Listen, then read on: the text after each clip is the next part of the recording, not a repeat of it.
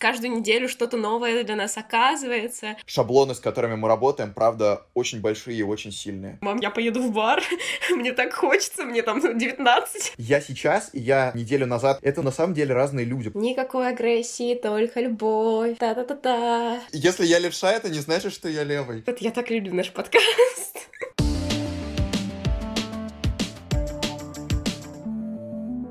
Салют, это подкаст «Оказывается», где мы каждую неделю или две недели, у нас довольно странный график, обсуждаем интересные открытия, которые мы сделали про мир, про себя, про то, как работает наша психика, про то, как мы видим мир.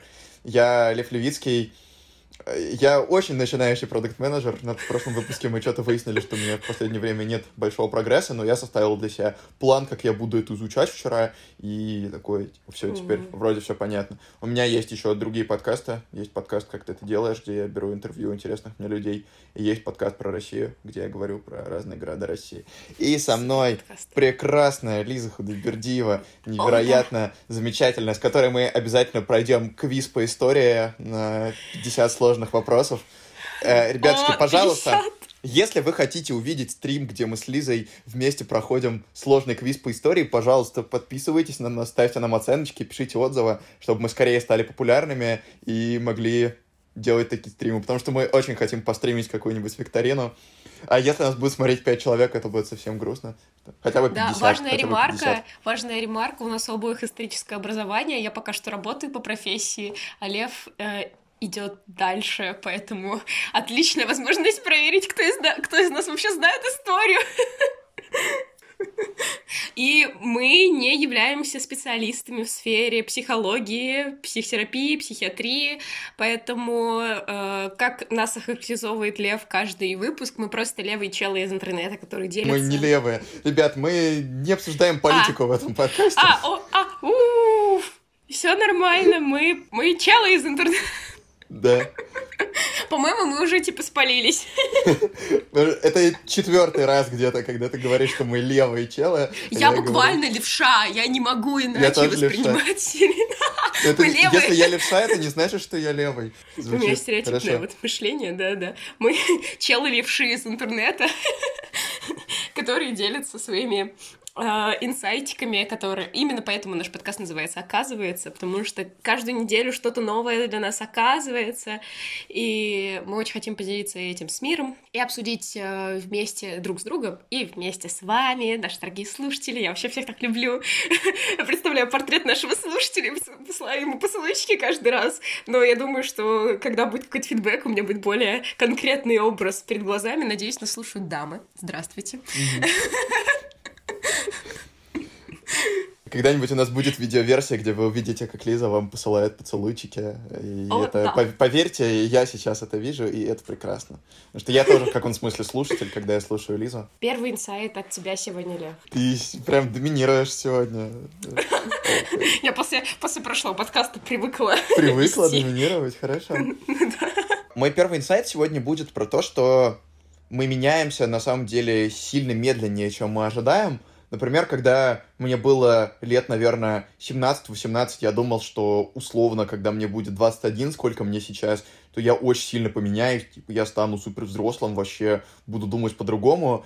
И в каком-то смысле я, правда, очень сильно поменялся в 18, а в каком-то смысле вообще не поменялся. И вот я помню какое-то свое ощущение себя тогда и какое-то ощущение себя сейчас. И в целом они различаются, но они не так сильно различаются, как мне бы казалось. Я думал, что три года это вообще какая-то гигантская разница, а оказывается, что ну не такая уж она гигантская. И я понимаю, что сейчас вот мне 22 будет через месяц, 7 сентября, и я думаю, что вот я себя представляю, типа, в 25, и кажется, что это уже такой, ну, серьезный возраст, когда уже все должно как-то встать на свои места, потому что сейчас все-таки еще такой период какой-то, э, когда мы учимся, сейчас я пойду в магистратуру, э, тем не менее, вот очень интересно, что, скорее всего, мое самоощущение все равно не очень сильно поменяется. Вот, исходя из э, предыдущих данных, я могу сделать предположение, что так оно и будет я очень сильно раздражался раньше, что у меня довольно медленно усваиваются какие-то изменения. Например, я, в принципе, хотел бы к себе лучше относиться, больше себя поддерживать в каких-то моментах, когда у меня что-то не получается. У меня часто бывает такое, что я ошибаюсь, делаю что-то не то, и в этот момент я начинаю жестко себя критиковать. И я понимаю, что это, ну, по большей части просто плохая привычка, просто какой-то способ, к которому я привык действовать, и было бы круто его поменять и начать относиться к себе лучше.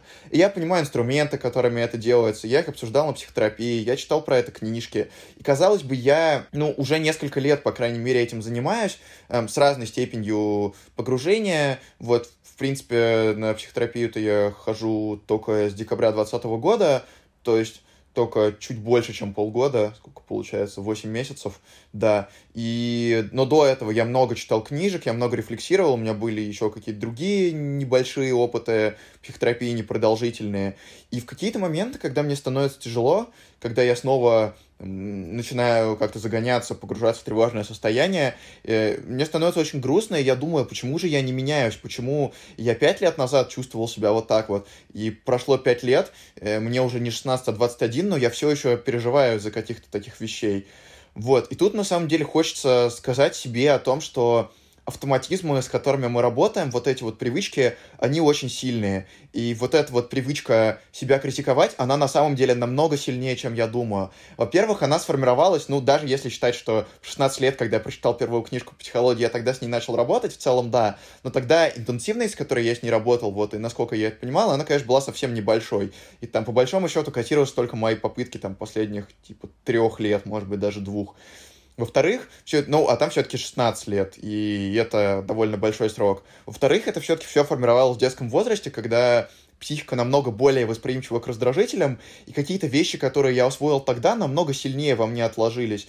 И вот есть ощущение, что с помощью тех методов, которыми я работал, особенно до психотерапии, которые были просто, типа, почитать книжечку, попробовать что-то разложить, они хорошие, но они все-таки идут очень маленькими шагами. И та же психотерапия — это все-таки довольно долгоиграющая штука. Она помогает двигаться быстрее в среднем, чем если ты сам что-то с этим пытаешься делать.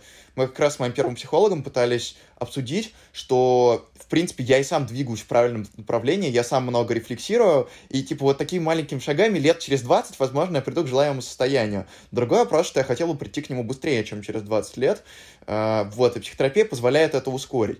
Вот. И интересно, что психотерапия все равно довольно долгоиграющая штука. То есть от нее, например, первые эффекты начинаются там после э, какого-то количества встреч, вот такие вот долгосрочные, когда ты, правда, замечаешь какие-то изменения в своих шаблонах поведения. Вот. И мой инсайт, наверное, про то, что вот в такие моменты, когда становится тяжело, грустно, когда кажется, что вот почему уже столько времени я работаю, столько времени с этим бьюсь, и ничего не меняется, я все так же там на какие-то э, привычки срываюсь, какие-то штуки делаю, которые я бы хотел не делать. Вот, надо помнить себе, что какие-то идеалистические ожидания, которые я себе строил, что вот сейчас я начал работать с собой, теперь я, теперь все будет хорошо, теперь я точно исправлю этот шаблон. Они, в общем-то, не очень оправданы, потому что мы имеем дело с привычками, с автоматизмами огромной силы, просто гигантской. И мы в каком-то смысле, правда, пытаемся сдвигать с места глыбу, и у нас есть э, хорошие методы для этого, которые постепенно ее сдвигают, но это все еще огромный труд, очень долгий процесс, и, с другой стороны, очень важны вот эти вот повседневные действия, с помощью которых мы двигаемся понемножечку в правильном направлении. Вот какой-то момент, когда я поймал себя вот на этой вот автоматической реакции и такой, окей, сейчас я вижу автоматическую реакцию, я сейчас немножечко по-другому сделаю, попробую ее перезаписать, чуть-чуть поменять э, в ту сторону, в которую мне хочется, и вот в этот вот момент и происходит самое полезное, когда я шаг за шагом потихонечку перепрошиваю и каждый день что-то чуть-чуть делаю, или не каждый, потому что каждый день звучит слишком идеалистично, но стараюсь каждый. И вот на долгосрочной дистанции появляются эти изменения. В общем, в такие моменты кажется очень важным поддержать себя и напомнить, что изменения происходят медленнее, чем мы ожидаем, а мы склонны ожидать какого-то быстрого эффекта. Изменения происходят медленнее просто потому, что шаблоны, с которыми мы работаем, правда, очень большие и очень сильные. Вот такая у меня мысль. Блин, такая, такой разноплановый инсайт. Я себе четыре штучки пометила, которые я хочу добавить на самом деле. Ну, потому что тема очень, на самом деле, насущная, абсолютно. Э, для меня она выражается в том, как быстро для меня течет время сейчас, И второе, что меня очень расстраивает, это то, что у меня есть подсознательное ощущение, что вот мне 21, 22 в этом году, и ощущение, что я как бы э, уже слишком взрослая одновременно и недостаточно взрослая. То есть вот в каком-то зависшем состоянии. Я хотела сказать, что для меня, например, самым большим удивлением было, что в 21, когда я живу отдельно от родителей, работаю, и, э, в общем-то, взрослый самостоятельный человек, вот реально взрослый, э, который имеет смелость брать ответственность за свою жизнь, э, и мне никто не говорит, как мне жить, и я в 16 это я для себя одна и та же. То есть никаких волшебных изменений там в тот момент, когда я поступила в университет или когда я пошла на свою первую работу, не произошло. Хотя в моей голове они должны были произойти вот в момент, когда это происходит. Я такая перехожу по порог университета, и у меня, значит, на панели приборной появляется плюс там какого-то опыта э, накопленного. Но нет, это совершенно не так происходит. Я думаю, что это связано, во-первых, с тем, что на нашем длинном пути мы почти не ставим никаких зарубок. То есть я сейчас это ощущаю, когда я начала вести дневник для своей терапии, потому что я Э, мы с терапевткой начали заниматься меньше, потому что я чувствую, что я должна, ну не должна, что я могу себя лучше поддержать, и я хочу попробовать это делать, поэтому я стала фиксировать э, очень многие наши, ну, мои мысли, мои страхи, и подкаст наш, наш очень помогает мне их фиксировать.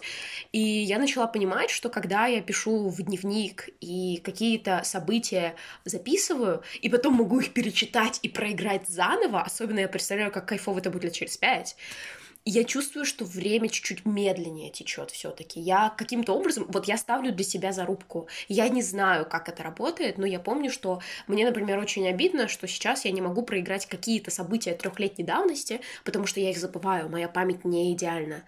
И э, вроде как проходит, ну, мы на самом деле, недавно я обсуждала это с моим товарищем, что нам мало лет, очень мало. По факту, э, если брать более-менее осознанную жизнь, ну, с 15. Я для себя это ставлю 16-17 лет. Мы живем там 4-5 лет нормальной, нормальной жизнью, ну, настоящей полной жизнью в том плане, что мы там более-менее дееспособны, как минимум, и можем определять многое в нашей жизни. Поэтому это очень маленький срок, особенно если мы говорим о каких-то э, травматичных событиях в самом раннем детстве, там, по возрастной психологии, опять же, вспоминаем там доверие к миру до одного года, то многие наши травмы будут определять наше поведение, как минимум, а когда мы с ними э, там поработаем, я, например, не уверена, что я права, но для себя я чувствую так. У меня есть э, некоторые травмы довольно раннего возраста, которые я на данный момент проработала, и у меня уже вроде ничего не болит, плакать не хочется, э, я не испытываю там какой-то, может быть, злости на родителей, но я чувствую, что этот осадок, ну, в общем-то, э, эта травма стала в некоторой степени частью моей личности. То есть э, не в плохом смысле, а в том, что там я... Каждый подкаст говорит о том, что я недолюбленная, но при этом из-за этого я более ласковая, я более готовая отдавать свою любовь, чтобы получить взамен э, такую же. И если раньше это было из чувства, и до сих пор иногда бывает, из чувства такой неполноценности, что мне как бы «да любите меня, пожалуйста», то сейчас э, чувство неполноценности ушло, а вот такое поведение осталось, потому что я знаю, что такое э, чувствовать недостаток любви, что такое чувствовать себя нелюбимым. И это э, для меня немножко удивительно с той точки зрения, что э, травмы на нас влияют довольно сильно, и есть огромный пласт плохого, но есть на самом деле и там несколько хороших сторон, которые остаются в остатке, когда мы эти травмы прорабатываем. И когда мы их понимаем, мы можем себе сами додать то, чего нам не хватало раньше, в прошлом, и то, чего нам может не хватать сейчас. Вот, и что для меня еще важно в этой ситуации, это то, что время на самом деле, особенно в современном технологичном мире, идет намного быстрее, чем человеку комфортно, я бы так сказала. Особенно это ощущается, когда ты работаешь в гуманитарной науке, потому что, чтобы написать хорошую статью, нужно много времени. Чтобы прочитать, для этого нужно прочитать огромный пласт литературы, ознакомиться с разными большими именами ученых в определенной сфере, подобрать свой метод, а вы знаете, в гуманитарной науке с методом методами очень непросто. Э, свое какое-то поле, там, междисциплинарное, по большей части.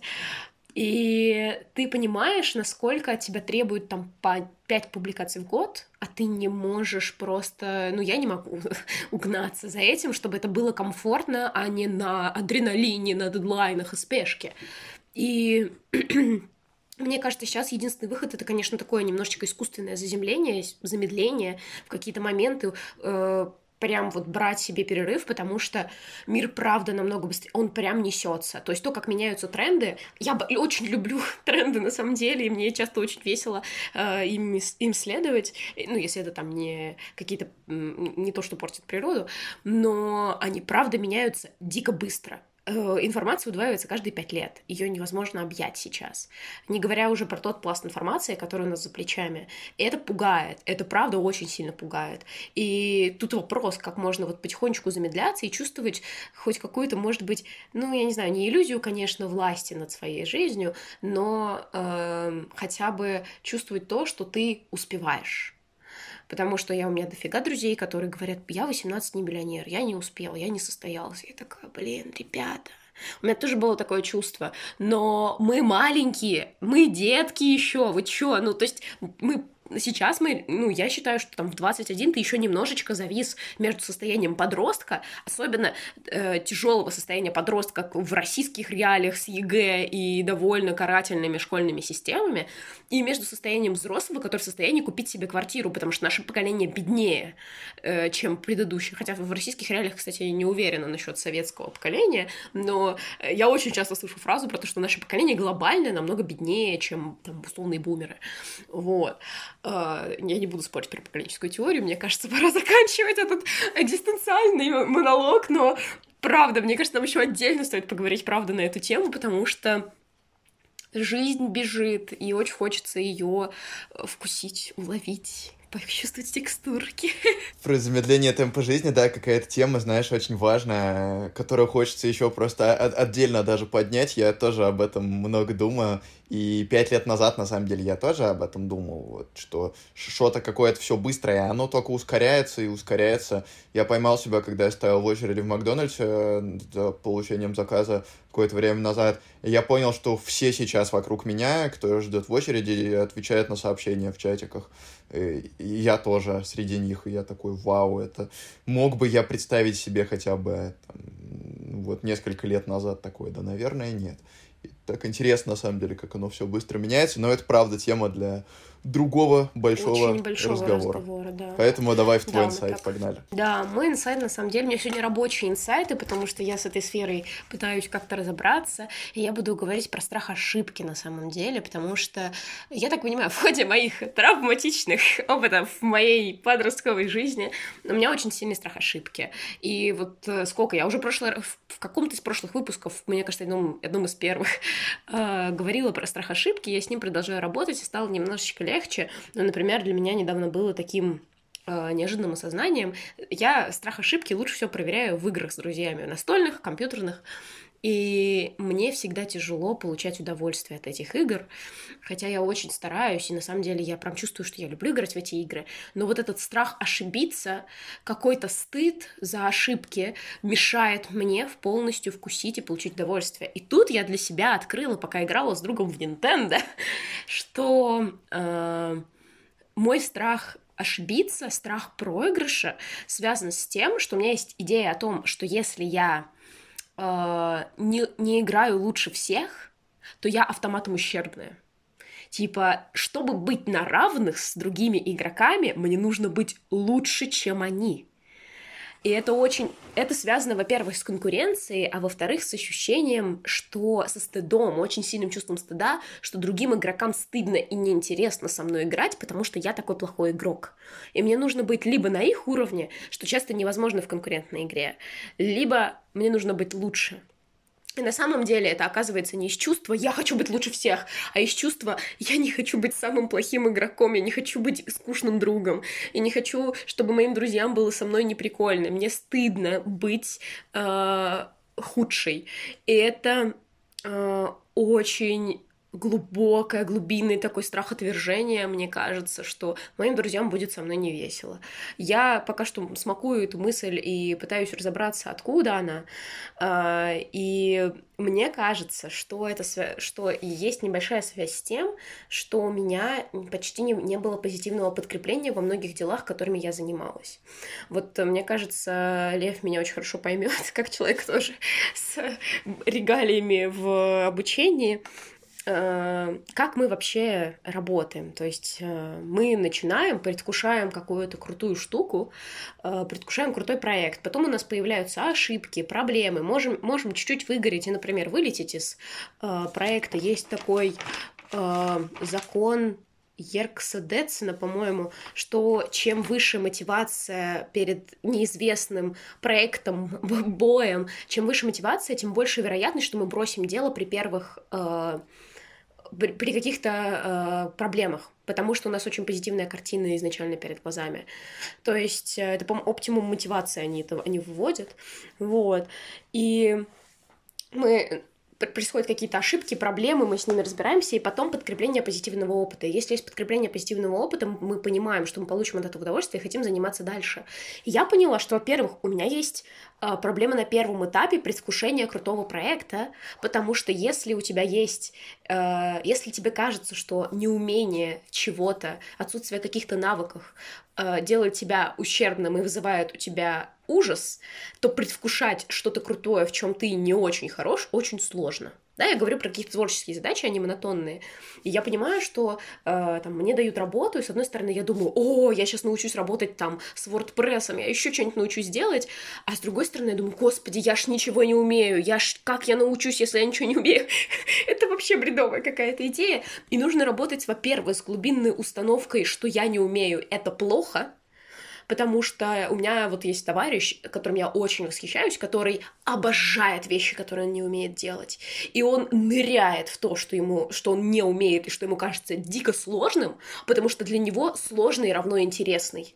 Это вот у него такой подход к жизни. Я не умею, значит, мне будет интересно учиться. И он прав. Абсолютно. И, соответственно, подкрепление позитивного опыта у меня тоже почти никогда не было, потому что, э, ну, например, я думаю, у всех были такие родители. А почему 4, а не 5? И пофиг, что ты разбился в лепешку, потому что ты, у тебя проблемы с математикой, у тебя не аналитический там склад ума, условно говоря, или у тебя плохой преподаватель, поэтому ты все вызубрил сам, все пытался понять сам. Для них, для многих людей это не важно, потому что они не понимают, какие усилия ты приложил. Поэтому я для себя сейчас делаю вывод, что нужно работать с подкреплением позитивного опыта и хвалить себя. Ты такая умница, ты столько сделала каждый, каждый вот рабочий день. А во-вторых, э, каким-то образом работать. Э, мне кажется, здесь есть еще глубинный уровень, который я еще не понимаю, но работать с вот этим «я не умею», значит, будет прикольно научиться. Сложно, значит, очень интересно будет. Э, потому что если у меня из-за этой установки я не могла освоить никакие навыки. Я начинала вязать, понимала, что у меня получается только один э, тип вязания, и такая, все, я ничего не умею, вообще какой смысл, я не получаю удовольствия. Бывает такое, когда там родители э, сразу требует высоких результатов, что по факту невозможно. Как Лев прекрасно сказал, мы очень медленно обучаемся, очень медленно э, развиваемся, это абсолютно нормально, и требовать каких-то быстрых результатов — это просто, просто насилие. Мы, моя психотерапевтка всегда мне в этот момент напоминает, ты пишешь другой рукой, ты пишешь для меня правой рукой, для вас, может быть, левой рукой. Это не бывает быстро. И что еще важно, при ошибке предлагают сказать, да, это ошибочка, ну, ты признаешь реальность, гладишь себя по головке, потому что ты правда молодец. Ошибка — это неотъемлемая часть обучения и самый эффективный, э, эффективный способ понимания, в какую сторону идти, развиваться. И говоришь себе, что все хорошо, ничего страшного, вообще-то я супер. И э, идешь дальше, потому что самобичевание не работает. И э, вот столько у меня мыслей по поводу страха ошибки и то, что под ним может быть, потому что тоже маленькое пояснение, может быть, кто-то не понял, ошибка или проигрыш в игре — это абсолютно нейтральное событие, которое может значить кучу всего. Это может значить, что вы устали, вам нужен отдых, что вам нужно двигаться в другом направлении, что, возможно, вы фокусируетесь не на выигрыше, а на там процессе игры и в каком-нибудь, может быть, воплощении своего персонажа, если вы играете в какую-то э, компьютерную игру, о, компьютерную настольную игру. Э, это нейтральное событие, которому вы можете наделить который можете наделить разным смыслом. Но в нашей культуре принято, по крайней мере, наделять его именно негативным и часто просто катастрофическим смыслом, к сожалению. С этим надо работать, если мы хотим более комфортно делать нашу работу и достигать каких-то результатов.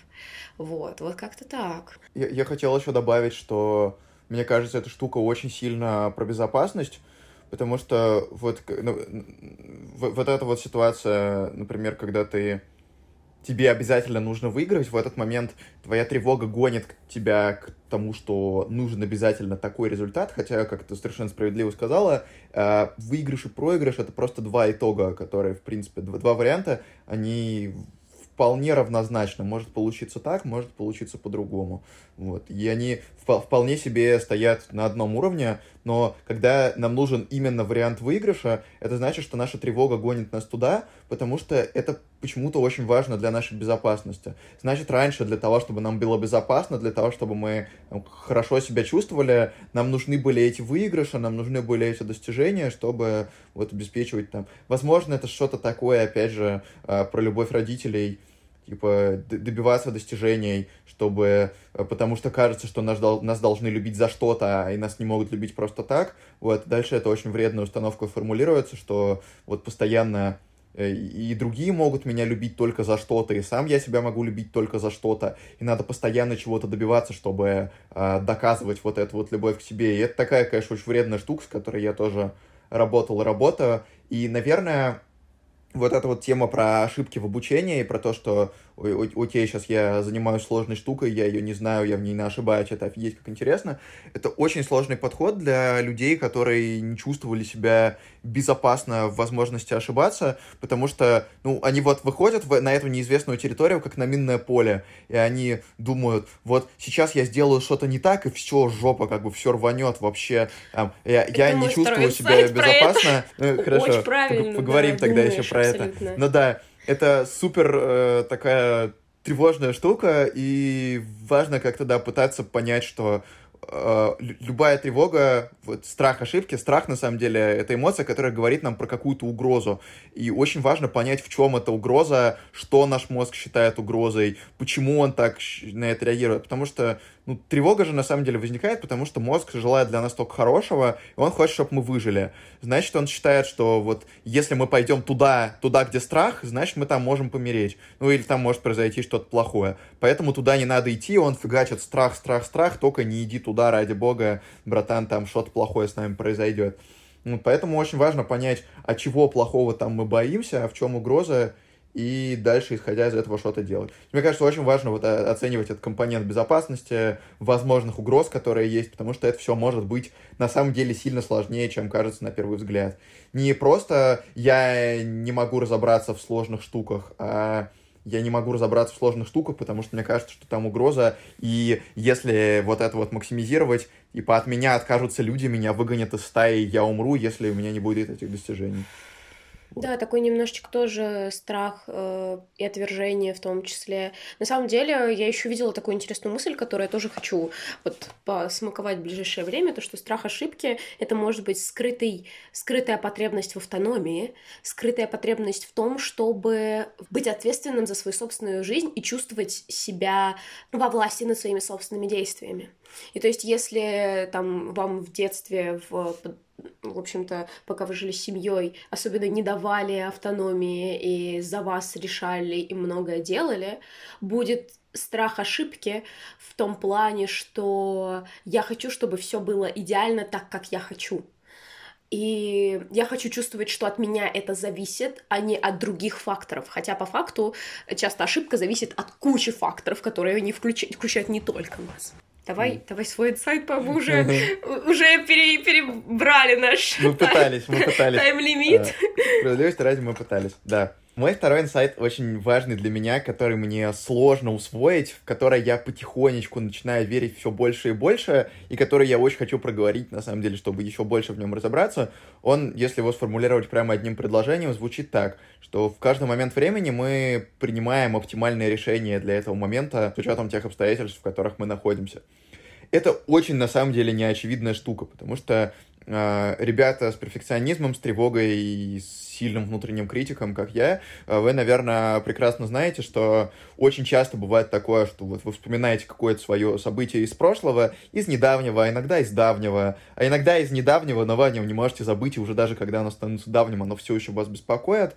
Э, вы все время думаете, что могли бы поступить как-то иначе, могли бы сделать лучше, это может начинаться от каких-то банальных штук, э, типа мог бы там, другой какой-то ответ дать на контрольный, получить более высокую оценку, если еще в школе, и заканчивая какими-то более сложными штуками, типа в разговоре с человеком построить это вот так вот, повести себя вот так, там, не сказать какую-нибудь обидную вещь, э, сказать что-то более осознанное, не так ярко выражать какую-нибудь эмоцию. Вот какие-то такие штуки, э, как бы начинаешь постоянно оценивать себя со стороны, думать, что могло бы быть лучше. И тут мне очень важной стала мысль, что, в принципе, мы в каждый момент времени делаем максимум того, что мы можем, это такая непонятная штука, и вообще, когда мы делаем какую-то вот такую по ошибку или что-то, что кажется нам недостаточно идеальным, очень хочется начать себя за это ругать, и вот когда сталкиваешься с этой мыслью, что я сделал максимум, что я мог, как становится даже обидно, неужели вот эта вот ошибка — это реально максимум, который я мог сделать? Но тут, на самом деле, надо учитывать несколько важных вещей, во-первых, что наше сознание — это только одна из частей нашего мозга, а на самом деле мозг анализирует намного-намного-намного больше всего, чем мы осознаем. Вот, например, сейчас я э, разговариваю, участвую в записи подкаста, говорю какие-то свои мысли, и мой фокус внимания полностью направлен на это. Но мой мозг, мои глаза, мои органы чувств анализируют еще, э, какие звуки есть вокруг, что находится в комнате. Причем я совершенно этого не осознаю, мое внимание такое полностью направлено в наш разговор сейчас, э, в наш разговор, в мои мысли, а при этом все мои органы чувств, там, осязание, что-то еще, оно постоянно сканирует все, что находится вокруг меня. Э, зрение какое-то боковое тоже все это сканирует. Вот. Как это можно проверить? Довольно просто. Если бы, например, э, сейчас меня за руку что-то укололо, я не смотрю вот в ту сторону, где у меня сейчас рука. Если бы меня что-то укололо, я бы дернулся, сразу туда посмотрел, возможно, как-то бы напрягся, среагировал. Там. Э, вот, это показывает, ну и на самом деле любой другой раздражитель, если бы какой-то громкий звук рядом услышал тоже. Э, вот, это показывает, что мы анализируем огромное количество факторов, и вот то, что мы сейчас осознаем, те факторы, на которые мы опираемся при принятии решения, это только очень малая часть всего в целом, что есть. И с другой стороны, вот это сейчас очень легко смотреть назад и думать, что я мог бы вот так вот поступить по-другому, что-то иначе сделать. Но при этом надо понимать, что сейчас мы смотрим вообще с другой точки зрения, и мы владеем сильно больше информацией, чем тогда. И, честно говоря, я сейчас, и я там, неделю назад, когда я сделал что-то, что я хотел бы сделать по-другому, это, ну, на самом деле разные люди, потому что они находятся в разных ситуациях, у них разная информация, и, возможно, именно благодаря тому опыту, который у меня тогда произошел, сейчас я понимаю, что я хотел бы сделать по-другому, и в следующий раз я как-то скорректирую свое поведение. И мне безумно стала помогать фраза, которую я себе говорю иногда в конце дня, сегодня я все сделал правильно. Мне очень сложно в нее поверить было, и очень сложно все еще поверить. Э, у меня как-то все начинает внутри против нее протестовать. Типа, вот, а тут же можно было не так, а тут же можно было сделать лучше. И это вот, к сожалению, та тревога, которая начинается. Но мне кажется из моего опыта, что самое простое, что можно сделать в такой ситуации, это постараться реально отъебаться от себя и просто сказать, что да, я, там, я сделал, что мог, я справился как мог. И очень стоит ценить вот именно то, как я с этим справился в реальности, а не в моих фантазиях, не в моих ожиданиях каких-то идеалистических. И вот фраза, что сегодня я все сделал правильно, в нее очень сложно поверить, но если прям в нее вдуматься, она как-то все очень хорошо в голове ставит на место. Вот такой у меня инсайт. Очень круто, очень круто. Я думаю, что вот ты говоришь фразу «я все сделал правильно», она даже вот у меня сейчас вызывает некоторое сопротивление с той точки зрения, что «а вдруг я причинила кому-то боль?». Это, возможно, для меня сейчас более оптимальным вариантом было бы «я сделала все, что я могла», вот. Mm-hmm. И только так я смогу прийти к какому-нибудь к тому, что я все сделала правильно. Да, но главное блин, конечно, вот насколько... У меня есть вот этот момент немножко недоверия к самой себе, что я себе еще немножко не верю, что я могу себе сделать хорошо, потому что мой внутренний критик на протяжении многих лет был очень жесток и силен. Вот, и мне кажется, вот я буду говорить себе, что я делаю все правильно, а вдруг я там совершу преступление и буду говорить себе, что все я делаю правильно. Но вообще, это вообще о другой ситуации сейчас разговор, конечно. Вот, вот настолько сопротивления, видимо, к такой довольно простой фразе, потому что я-то себе не враг, я же знаю, что я хороший человек, и я правда стараюсь поступать как можно э, правильнее и добрее по отношению к другим. Прям да.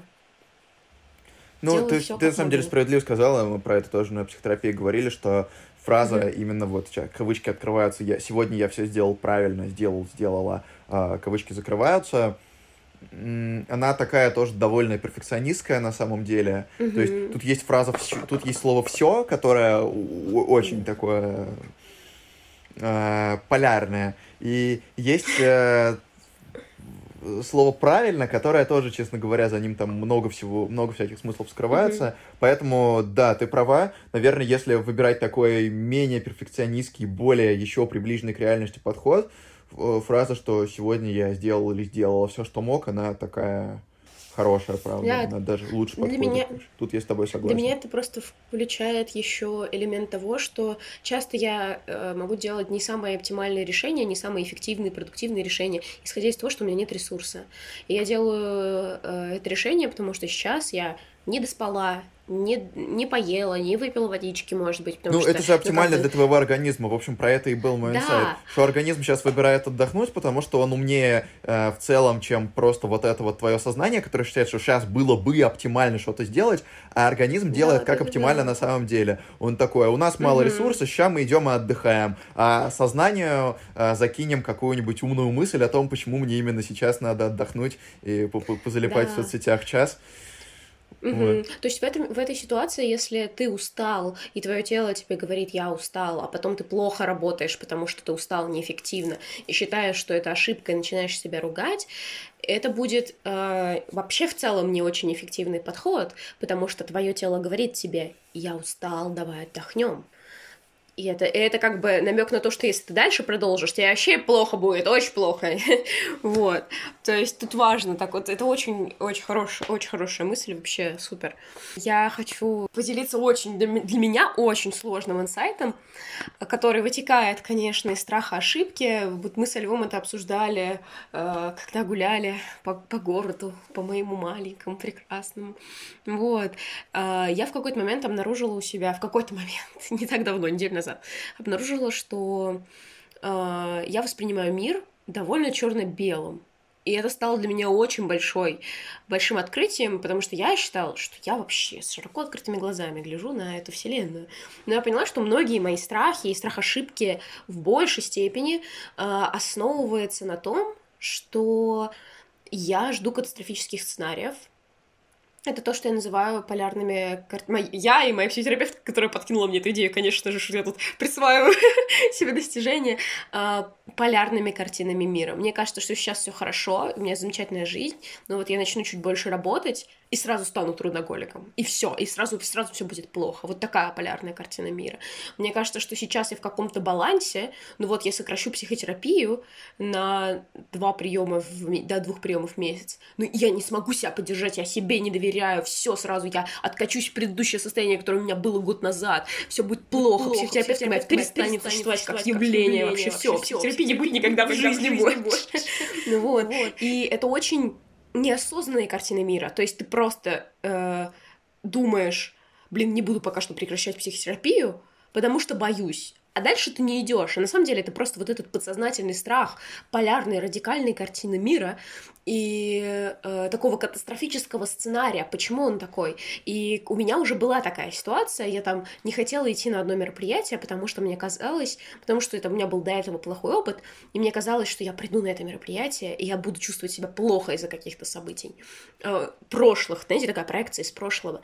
И я написала своей психотерапевтке, она мне сказала, давайте мы проработаем катастрофический сценарий. Вы представите, что произойдет, что вам скажут, что вы сделаете. И тут вы там запишите это. Это очень важно прям зафиксировать, визуально представить, как вы на это отреагируете.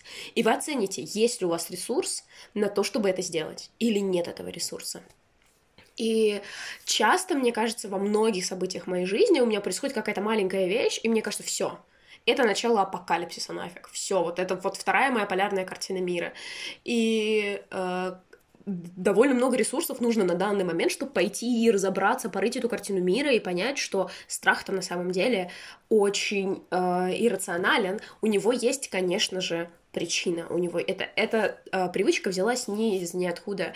Э, у меня довольно строгая семья, в которой ошибки принимались как минимум не очень хорошо, и часто при ошибке э, транслировался как раз катастрофический сценарий. Вот ты получишь одну тройку, а потом скатишься на все тройки.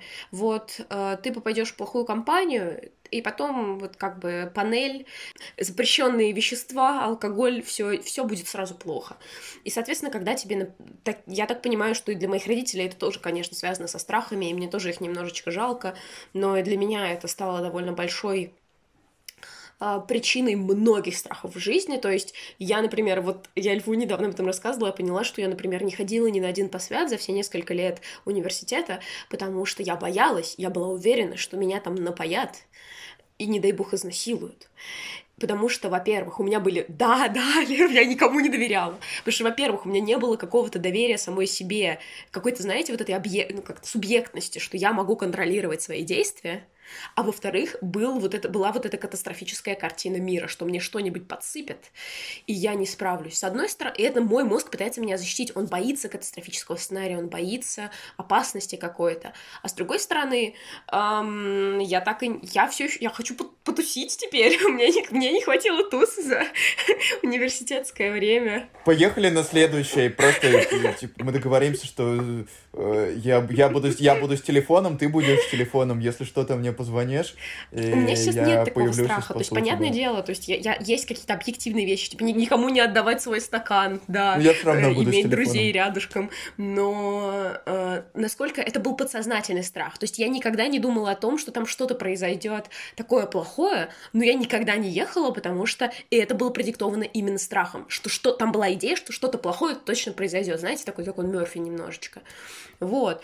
Я понимаю, насколько полярных картин мира много в моей жизни, и насколько их много у людей вокруг меня, и как это многих ограничивает, и как это знаете, типа, транслируется от одного к другому, прям передается. Вот, типа, не дай бог, не надо, не поезжай. Моя мама мне всегда говорила, типа, правда, лучше не рисковать, оставайся дома, ты же хорошая девочка, чуть тебе на тусовки ездить. Вот. И потом мне еще, мне еще понадобилось где-то там полтора года, чтобы впервые сказать маме, мам, типа, я поеду в бар, мне так хочется, мне там 19. Вот так вот. Так что я сейчас э, пере, переучаю свой мозг на то, чтобы разбирать эти полярные картины мира со страхами или, может быть, с какими-то, знаете, там идиллическими представлениями, что я приеду в Таиланд в отпуск, тропическая жизнь, все будет идеально. Хотя я понимаю, что сам по себе факт приезда в другую страну, там перелет 20 часов, это нифига не идеально. Видите, вот этот рациональный элемент нужно включать как минимум, и это много ресурсов отнимает, поэтому не всегда, конечно, мы можем это считать. В психологии есть такой термин, как черно-белое мышление. Это примерно то, что сейчас описала Лиза, э, когда вот есть только идеальный вариант развития событий, и есть очень плохой и как бы все, все делится на хорошее и плохое, и нет никаких оттенков, и ты их как бы не видишь, вот. Э, у меня такое было тоже, и я с черно-белым мышлением работал, что типа вот есть или абсолютный успех, или абсолютный провал, а между ними нет никаких ступенечек, которые на самом деле есть. именно поэтому после какой-то ошибки как раз начинаешь очень сильно себя осуждать, потому что она воспринимается как абсолютный провал, просто огромный, невероятный.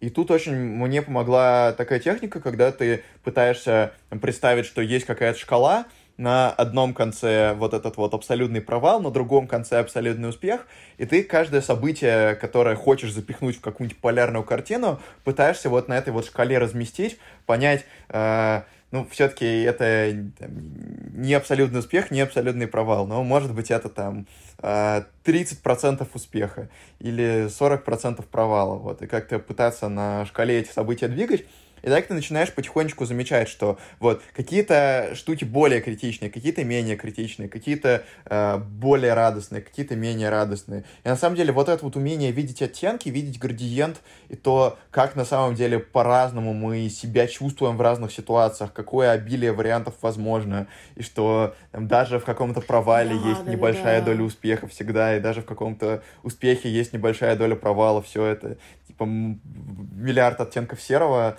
вот, а не черное и белое. Это для меня было такое очень важное осознание. Может быть, вам и, и эта техника просто можно попробовать да, посмотреть, где, правда, на этой шкале находится что-то, что вы считаете ярко-черным или ярко-белым, и, возможно, вам это как-то поможет. Абсолютно, абсолютно поддерживаю, сама буду практиковать. Я бы еще сказала, что как человек, который работает, конечно, в гештальтерапии, хорошо бы посмотреть, когда вас напугали э, катастрофическими сценариями, потому что э, можно понять, там, когда родитель или какой, какой другой значимый взрослый сказал какую-то вещь, что, э, которая там обеспечила у меня, например, страх ошибки.